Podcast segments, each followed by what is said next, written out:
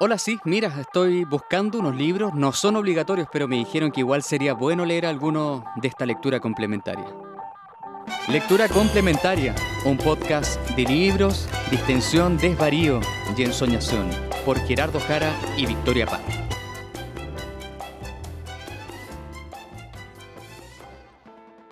Amiga, te robaron el celular. ¿Y puedes creer que me intentaron robar el nuevo al otro día? ¿Qué? Bueno, me quería matar. Weona, non-stop, La delincuencia, sí, bueno, estoy chato, me va a hacer facha. ¿cierto? Estoy chato, mi presidente Boric no hace nada al respecto, weón. Ay, mi presidente. Más lindo. Ah. Eh, ¿Cómo has estado, amiguita? Puta, con harta pega, estresada como siempre. Pero, mm, pero bien dentro de todo. Como que hoy día igual quería irme tempranito. O sea, no, no irme temprano, sino que como que traté de, de tener todo listo a tiempo para venir, grabar y después hacerme como un tecito, un cafecito, algo rico. Pedirse su hamburguesa. Ah, parece. Pedirse ay, su hamburguesa. Estoy guatona, estoy guatona. Guatona, guatona, pero no, filo. Así que estoy tratando de hacer la dieta. Hoy día pasé a ver unos libros em, que me había comprado en la Catalonia, que caché que tienen una sección de, de como ofertas. ¿Ya? Entonces pasé a, a recoger algunos que me había comprado. Regio. Sí, no, rey que todo el rato. ¿Y tu amiguita cómo estáis? Sí, bien, amiga. Media ahí. Usted sabe que uno es eh, chillaneja, Sí, naci- nacida y Ah, criada. verdad, pues amigo, sí. y está la escoba por mis tierras, así que media sad por eso, preocupada igual. Ha sido está triste. como.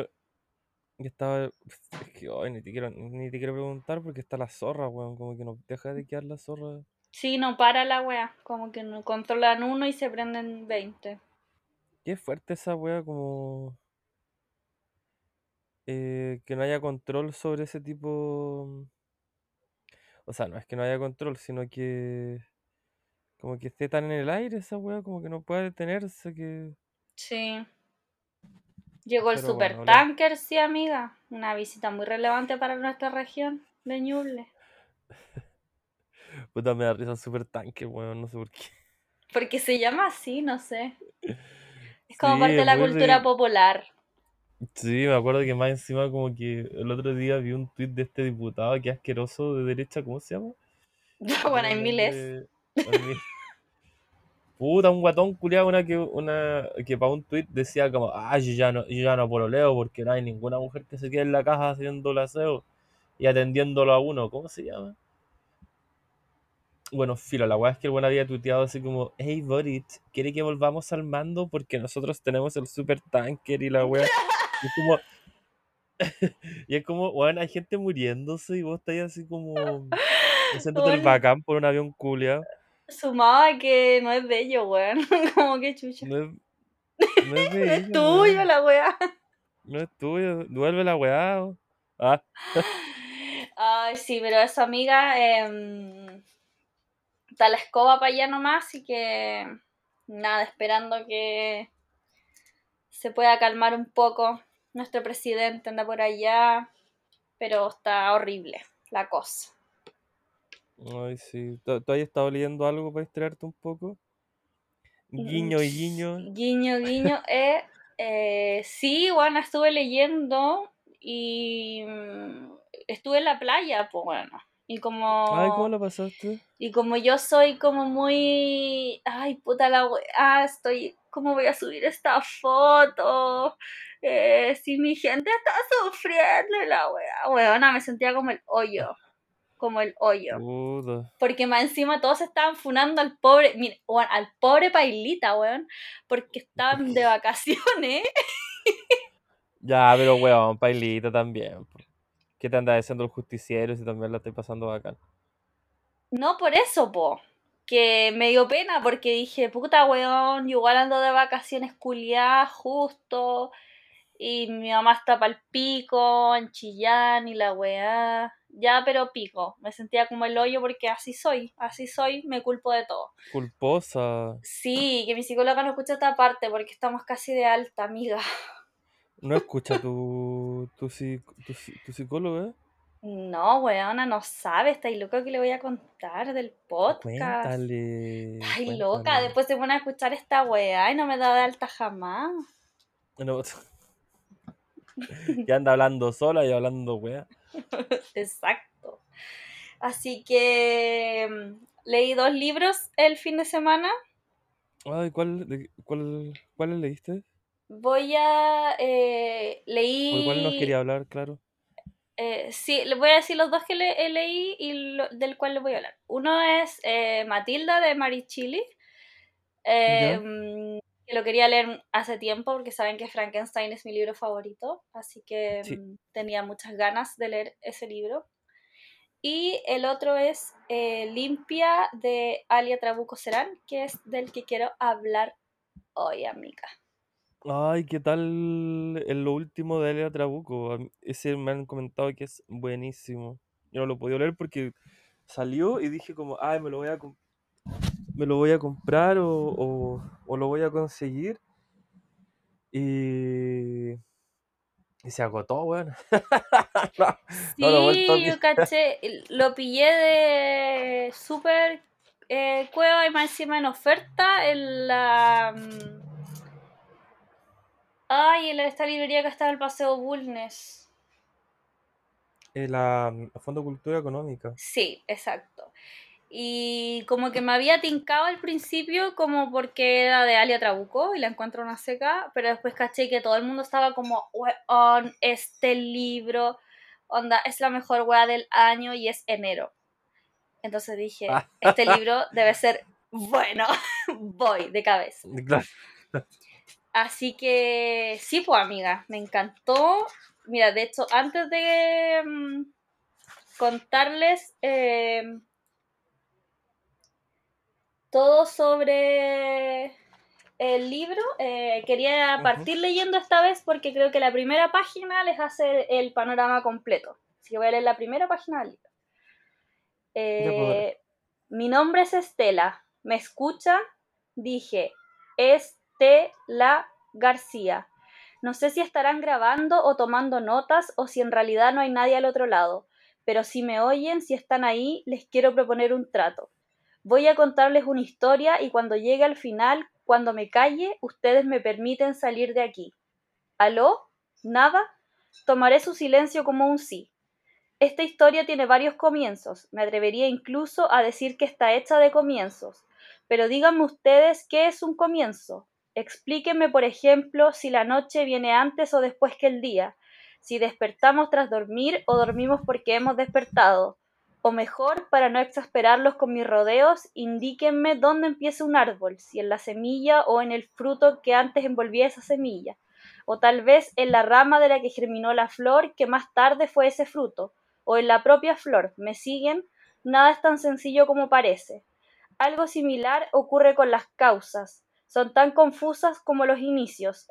Las causas de mi sed, de mi hambre. Las causas de este encierro. Una causa empuja a la otra.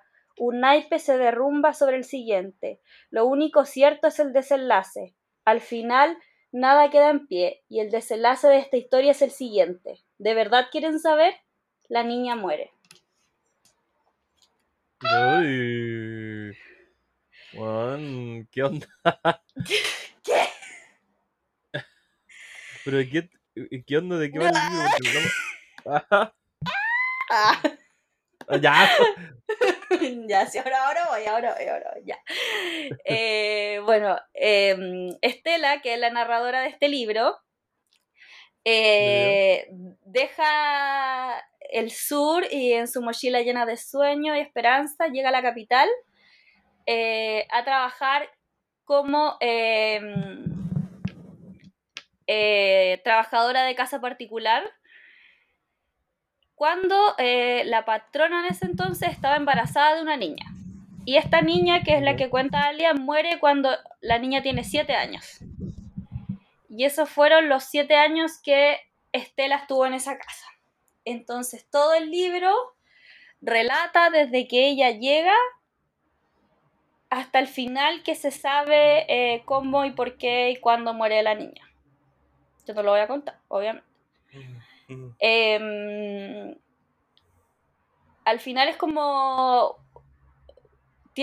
creo que tiene como una estructura muy de tragedia como un poco clásica, en donde partís sabiendo el final, pero tiene ese qué que te hace que queráis seguir leyendo y, no parís de leer. Yo me lo leí en dos sentadas y es un libro que tiene como 220 y algo páginas.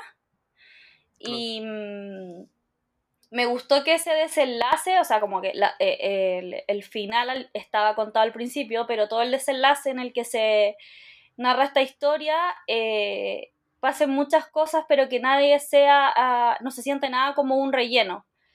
Em, hay como varias em, recuerdos nostálgicos de Estela y su mamá que se queda en el sur. Eh, su mamá le advirtió mucho que no mm, trabajara como de nana, entre, comillas, porque es un concepto ese eh, chileno. Claro en donde, porque decía que nunca, em, que eran como un, trabajo que era una trampa, en donde nunca eh, podís salir y, y te quedáis ahí hasta, hasta, hasta que te vaya acostumbrando. Es como andar la puerta adentro, ¿no? Claro. Entonces, em, creo que ahí hizo mucho, eh, Alia Trabuco, mucho estudio sobre la situación de eh, trabajadoras en casas particulares, em, puertas adentro, como decías tú, y, Estela ahí se va quedando en esa casa, va relatando eh, día a día y se va dando cuenta que, o sea, confirma que lo que le dice su mamá es verdad, que al final esos trabajos son una trampa, no es por voluntad y, y tampoco no es porque te hace feliz, o sea, en, realidad hay un hay un como una mezcla entre cariño también que pasa con la familia eh, en la que trabaja y también eh, como una especie de contrato en donde tú dices es parte de mi familia pero no tanto y leía como una entrevista de la mm, Alia Trabuco en donde decía que al final este rol de empleada doméstica en general en Latinoamérica es como una figura em, súper incómoda porque sigue siendo como un régimen de semi-esclavitud, como en el caso de las que son puertas adentro, eh, como se les dice acá, porque en Argentina se les dice cama adentro, y porque al final es, como la suspensión de tu propia vida en favor de la existencia del otro, ¿cachai? Entonces como que no tienes eh, horario, no tienes salida, estás todo el día ahí, día y noche, y al final Estela, por ejemplo, que tenía los domingos libres, ella era del sur, así que el domingo igual se quedaba en la casa. Eh, sí que me, me acuerdo mucho de esta, no sé si tuviste la película La Nana, que habla como... Eh, no recuerdo cuál era la actriz, pero esta típica eh, es muy parecido a lo que te estoy contando ahora. Y claro, retrata todo eso muy bien. De hecho, como cuando ella tenía días libres, como que no se le ocurría muy bien qué hacer, porque su, su, vida básicamente era, era, bueno, hacer trabajo, pero también eh, empezar a cumplir un montón de roles que no que el resto de la familia no lo hacía, como ser la hermana, ser la mamá. Claro, de eh, crianza al final claro, de crianza. Entonces, eh, pucha, sí, de ya eh, para algunas personas es como esta idea de la, jefa, del jefe y el empleado tener una relación más allá del mero trabajo ya es complicada. Aquí es como, como, lo que tú decís, un, un, un lugar mega incómodo porque no sabéis dónde están los límites también. Sí, eh, mira, a mí me gustó eh, Caleta como la forma en que se retrata esta violencia que, enfrentan las trabajadoras de casa particular porque, eh, como tú decías, es cuidar a una familia que no es la tuya. Eh, criar un hijo que no es la tuya, eh, estar en una casa que no es la tuya. De hecho, ella dice en un momento como em, llevo, eh, llevo siete años viviendo en este cuarto, pero nunca lo llamé mi pieza, nunca sentí que fuera mi pieza. Y, y tiene además la particularidad que me gustó Caleta en que no, no le da a Estela una voz como lastimera, ¿cachai? Eh, no es condescendiente. No es condescendiente, sino que eh, le da de hecho como una voz eh, muy educada. Y la misma narradora en algún momento dice como, ustedes pensaron que una empleada doméstica no podía decir esta palabra, no usa este tipo de palabras. Entonces también te pone como en jaque ese prejuicio como de, de educación que, puede, que pueden tener o, cómo, está, cómo Estela era tan lúcida respecto al trabajo de, su patrón, al trabajo de, su patrona. Y eh, cuento también historias como eh, que a la vez es como en Navidad, como, ay, eh, te quieres sentar a la mesa, y se sientan toda la mesa y ella está ahí, pero también le dicen de repente, ya hay el postre, y ella se tiene que parar como a servir el postre. o también como, como un momento súper penca en donde eh, ella dice que, a los, que sus patrones, como que claro, que, que nunca la trataron mal, no le gritaban, pero que también se enojaban si sabían que ella eh, metía ropa de ella en la misma carga de la lavadora con la que lavaba la ropa de ellos. Está ahí Entonces ahí el trabajo y el cariño, como se podría decir, se mezclan de una manera ambigua porque obviamente Estela eh, sí le tiene cariño a esta niña. Eh, Pero no que, claro, y que una pendeja insoportable que, y a la vez te produce ternura porque está criada como en esta familia del éxito donde está con tiene presión desde antes de nacer por ser exitosa, por cumplir ciertas cosas. Entonces la cabra chica es como eh, ansiosa y está todo el rato presionada, pero la bella también se siente patrona de Estela, ¿cachai?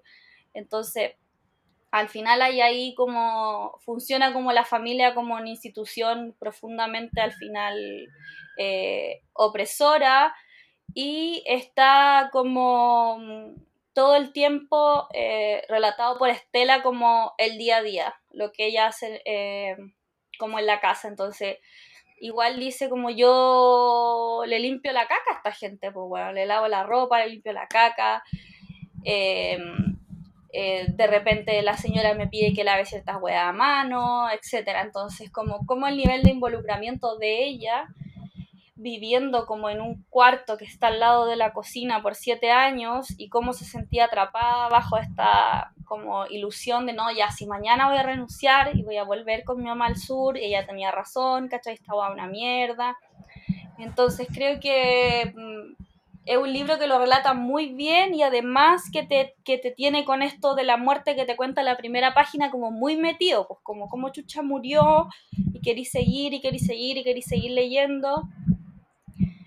Eh, y eso me pareció muy bacán y también eh, lo que decía Alia Trabuco sobre el nombre del libro eh, de Limpia, que al final es como, mm, en este libro en particular, como el rol de la limpieza de la mugre de otros, la exigencia también de lo pulcro y también el orden de limpia, pues como, oye, limpia. Y, y me gusta que desarrolle la idea de que mm, en la limpieza también hay una violencia eh, radical, como que oculta un deseo de, pureza, eh, como de lo impuro o lo sucio en tu propia identidad, los conceptos como limpiar la raza, eh, o dicen ya vamos a limpiar las calles, que quiere decir como expulsar vendedores ambulantes, personas sin casa, migrantes, etcétera. Entonces, o lo que no debería estar. Claro.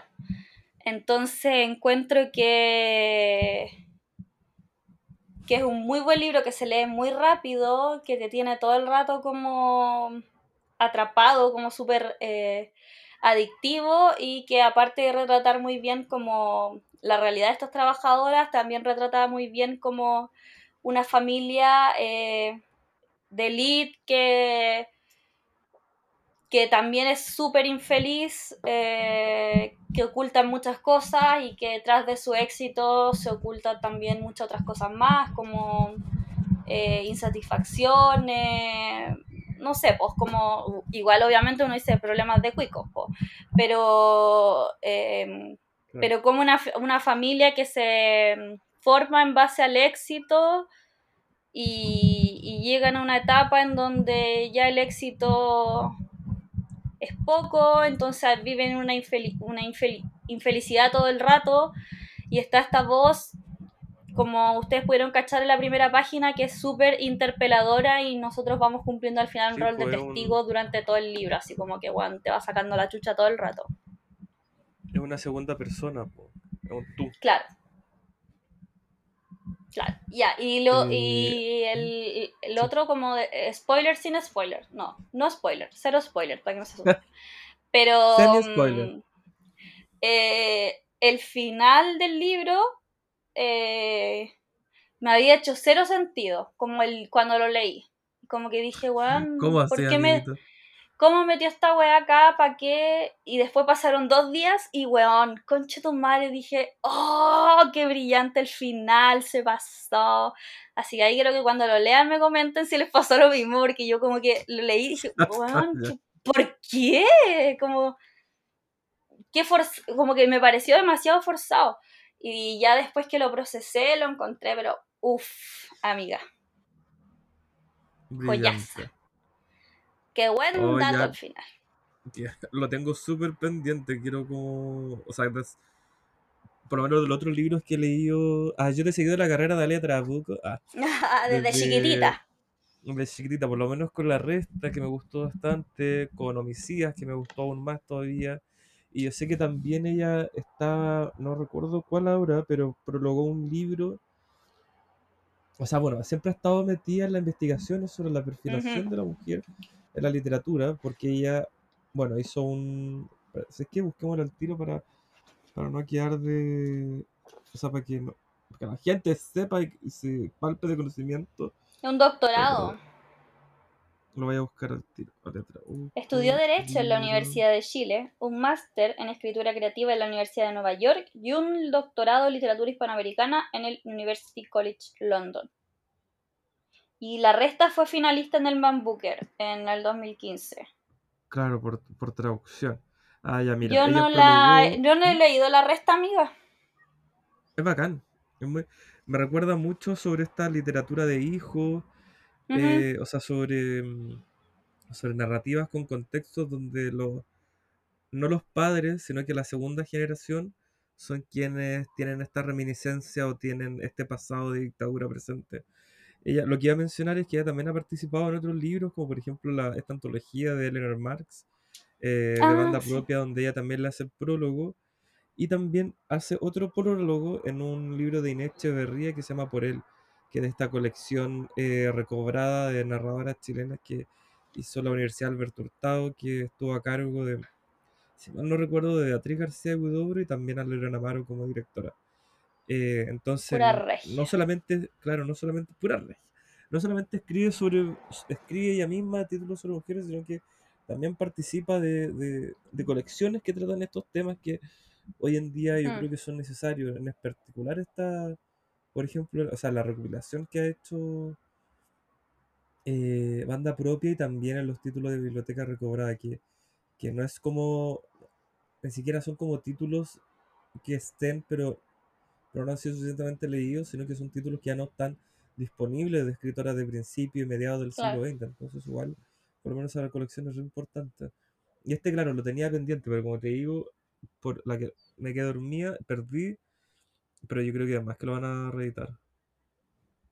Te apuesto que quedan, amiga, en la de Bulne. Sí, pero ¿sabes lo que no queda? Mi plata. Entonces yo creo que igual voy a tener que comprar otro casito. es que anduvo, anduvo pecando de ansiosa, pues, amiga. Usted anduvo pecando de ansiosa que yo le iba a traer un libro de la Europa y usted dijo, no, lo quiero al tiro. es que creo que me lo compré un día que me sentía tan cómodo y dije, pico. sí, me acuerdo, me acuerdo y me contaste, me lo compré porque me sentía como el pico. Y yo te dije, te lo mereces, amiga. Y ahí, y ahí está, pues, Cómpratelo, cuando puse vaso. cómpratelo. Ahí está, pues, me trato de terminar lo otro que tengo leyendo acá. Oye, pero uno, uno que me terminé, que también te quería contar que ahora estaba leyendo, eh, y que de alguna forma tenemos que entrelazar, amiga, porque de ese, de ese eh, enlazamiento sale el título del capítulo.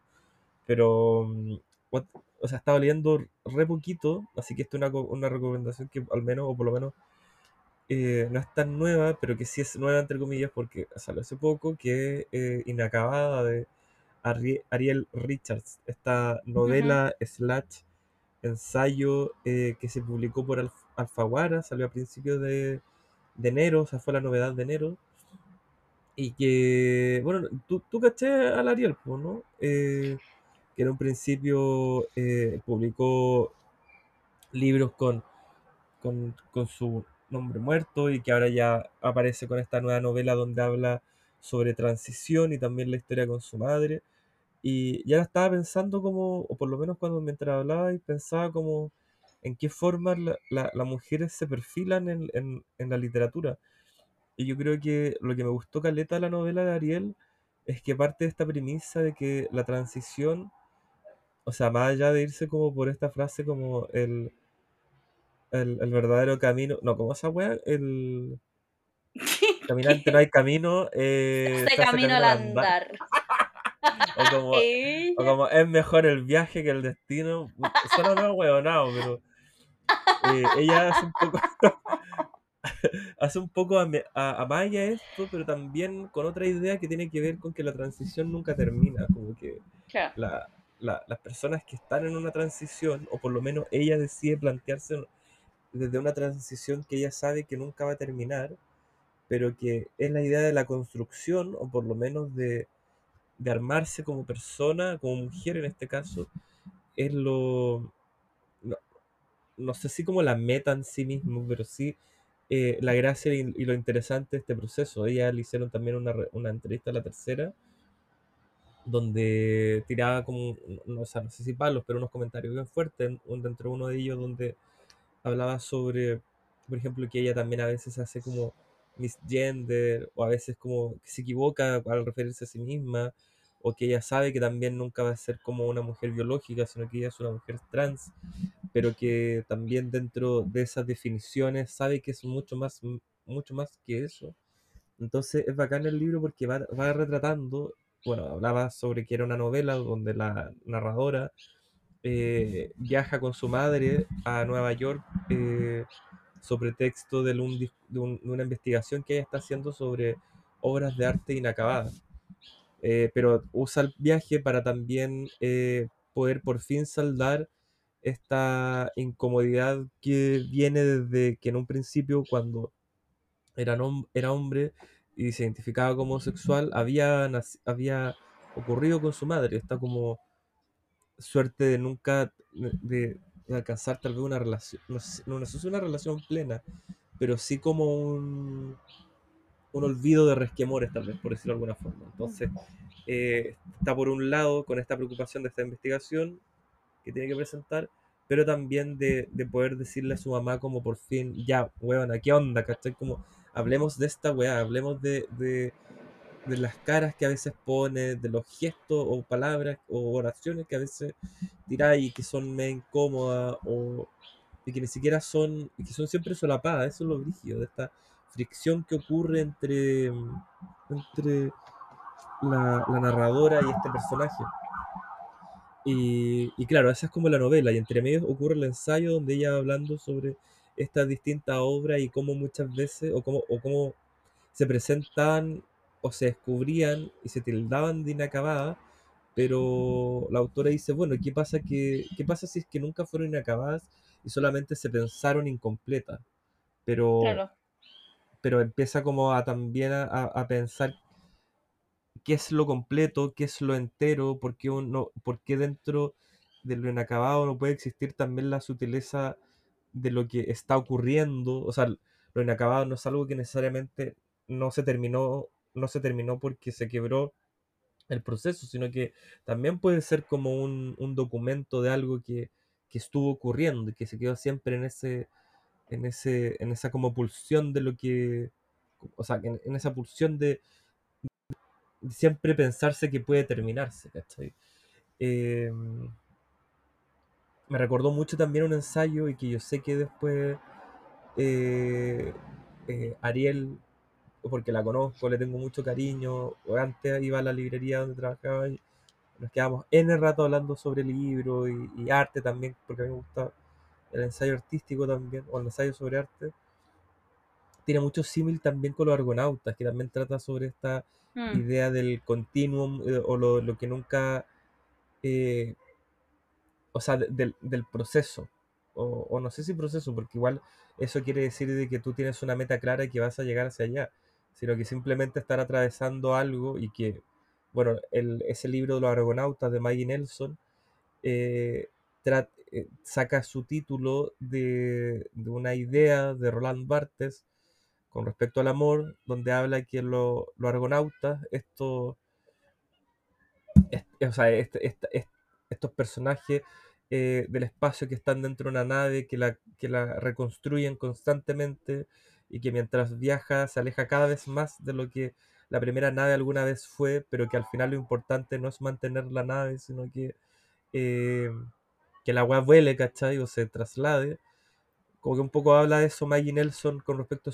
su, relación de pareja, que es lo que trata los argonautas, y hace el símil ahí también con el amor en Roland Barthes, y un poco de ahí también sale eh, Ariel Richards a hablar de, de, bueno, lo importante, más allá de, de, de- si llego a ser una, o de, o de plantear lo que es ser una mujer entera o no, es que estoy construyéndome o llegando a un nivel o llegando a un punto donde me siento más tranquila conmigo misma, con, con mi persona. Eh, una, es una novela que, que se, que se lee súper rápido también.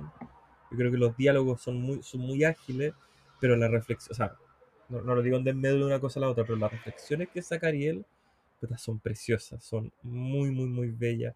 Y los contrastes o los impulsos que agarra cuando empieza a hablar de obra- obras de arte, más todavía. Y al final, eh, yo encuentro que aquí estamos en el capítulo de los finales como acuático. El final es espectacular. Eh, un, último capítulo donde, donde juega una especie como, no sé si corriente la conciencia, pero eh, tiene un, un, un, un chispazo de una idea. descubre algo, encuentra algo que, que coincide mucho con el momento que, con el que, en el que está plantada la narradora en un lugar en específico y, y todo funciona como un reloj que empieza a avanzar súper rápido, rápido, rápido, rápido, rápido, y saca una idea y saca otra, y saca otra, y saca otra, y está en un lugar donde está ocurriendo una weá, entonces como que mal sentido de urgencia vais teniendo, y termináis como... eh, no, no voy a hacer ninguna referencia sexual, pero... No, y la eh, weón. pero muy como... Ah, como que termina muy... Es un Se, ritmo muy... se tiene que poner muy morbosera, weón. morbosera. eh, termina muy vertiginosamente. Entonces eso, más allá de lo vertiginoso en sí, encuentro que es algo como muy complicado de hacer. Como, o sea, como que esas, es- esos textos que a veces empiezan como a narrarse, a narrarse, a narrarse, narrarse, empiezan como a galopar, a galopar, a galopar, a galopar, y, y te sentís como muy, ah, como queriendo Mm. ir tan rápido como los ojos te puedan dar, la cabeza te pueda dar. Encuentro que eso es como muy difícil de lograr. Y, y por lo menos al, al final de Inacabada eh, lo encontré puta, maravilloso. Un- Es un libro muy delicado también, muy bello. Eh, así que ojalá también eh, quienes nos escuchan ahora le puedan dar una oportunidad tal y como con Limpia ahora también de, de Alia Trabuco que nos comentó mi amiga. Amiga, me encantaron las recomendaciones del día de hoy. Sí, mira, pensaba titular, pero déjame eh, ir al Canva. Pensaba titular el Ustedes ya saben como- que nuestro equipo de diseño gráfico, acá compuesto por Gerardo, pensaba que fuese una limpia, otra. Una limpia, coma, otra. ¿Qué pensáis, amiga? ¿No? que no, No, sé por qué estamos trabajando. hablando de esto y que la gente, tú quieres que la gente escuche esto, el proceso creativo. Ay, bueno, si me escuchan a mí quedar cura y a vos como, no sé, eh, pasear hablando, además que nos pueden escuchar como, como editando en vivo, editando en vivo. con Bueno, nuestro pero equipo atrás. el- Sí, pero encuentro que una limpia, otra está bien. ¿O no? No. Amiga, yo confío plenamente en ti. Ya vamos a tener que terminar esta conversación en el WhatsApp mejor. Porque ahora el equipo de edición de audio se pone a trabajar. Acá, Sí, Vicky. bueno, este, este departamento que ocupa todo un piso el costanera tiene que, tiene que empezar a trabajar. Y, Ya, amiguita. amiguita, nos vemos la próxima semana, la otra semana. En dos semanas más, amiga. o En dos semanas más. Ya. Un abrazo. Tengas buena Besitos. noche. Chao, chao. Besitos. Chao, chao. Hola, mi nombre es Nelson Becerra y les leeré un fragmento de Los Llanos de Federico Falco. ¿Por qué nos enamoramos de alguien? ¿Cuáles serán? ¿Cómo se llamarán esas teclas ocultas? ¿Esas zonas secretas e inaccesibles a nosotros mismos? ¿Los receptores que se iluminan cuando alguien nos gusta? ¿Existe esa zona en lo más oscuro de nuestro cuerpo? ¿Existe esa botonera desconocida? ¿Qué nombre tiene? ¿Cómo es? ¿Por qué solo algunos olores, ciertas entonaciones de voz, ciertas formas de mirar, de moverse, solo ciertas sensibilidades y no otras mueven las teclas y son capaces de hacer sonar música? ¿Qué roces lejanos, prehistóricos, nos recuerdan esos cuerpos nuevos? ¿Ecos de qué? ¿Por qué algunas personas nos atraen hasta la locura y otras que a priori reúnen todas las condiciones? Son lindos de la manera en que nos parece linda cierta gente, profundos, divertidos, simpáticos. ¿Logran despertarnos solo un ligero cosquilleo? ¿Y con cuánto pesar nos despedimos de ellos? ¿Y con cuánta insistencia sostenemos, lo intentamos, le damos otra chance? Porque nuestra cabeza dice que es la persona apropiada, pero no. Los días se vuelven solo un carretear pesado que no logra levantar vuelo y no pasa nada. ¿Habré yo sido eso para Ciro? ¿Siete largos años de no lograr tocar los botones correctos? ¿Tanto tiempo dura un malentendido? Todavía duele, pero de una manera más calma. Todavía no puedo volver a ciertas cosas. Así como me es imposible abrir el cuaderno que escribí cuando Ciro decidió que teníamos que separarnos. No puedo ni siquiera pensar en abrir los diarios de los años que pasamos juntos, releerlos, verlos en detalle. Incluso los recuerdos que aparecen de improviso, como flashes, me demuelen si me agarran con la guardia baja. Ciertos gestos que se me presentan en sueños, ciertas sonrisas, un par de historias que contaba, un par de objetos, algunas partes o zonas de su cuerpo que de pronto recuerdo como si estuvieran frente a mí, presentes, palpables. Un mediodía, ya vivíamos en la casa nueva, yo había escrito toda la mañana y entonces tenía un par de horas libres antes de empezar con los talleres de la tarde. Recorrí los negocios de siempre, tomé un café en mi bar favorito, pasé por la verdulería, compré rúcula, paltas, tomates, los primeros alcauciles de la temporada. Fue a la carnicería, traía una bolsa de pan fresco en el bolso que colgaba de mi hombro. Volvía cargado. Bolsas en ambas manos, el almuerzo resuelto.